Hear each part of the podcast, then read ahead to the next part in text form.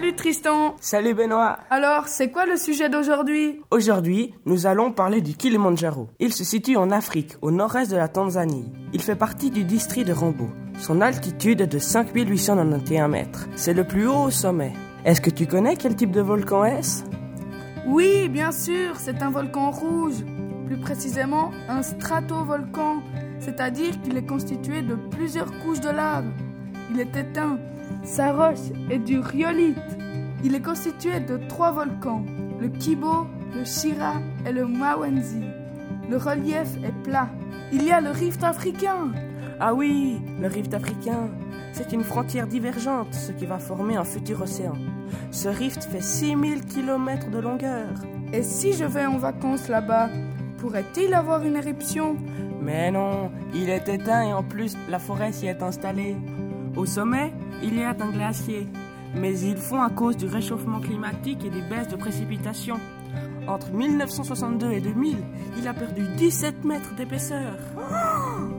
Mais est-il encore un petit peu actif? Oui, il émet encore de petites fumées et des secousses. Mais euh, quand remonte la dernière éruption? Euh. Elle remonte à 500 ans.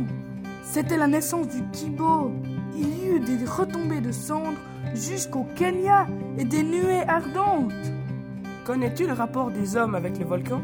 Oui, les premiers hommes à aller sur le volcan étaient Hans Meyer et Ludwig Purzeller en 1889.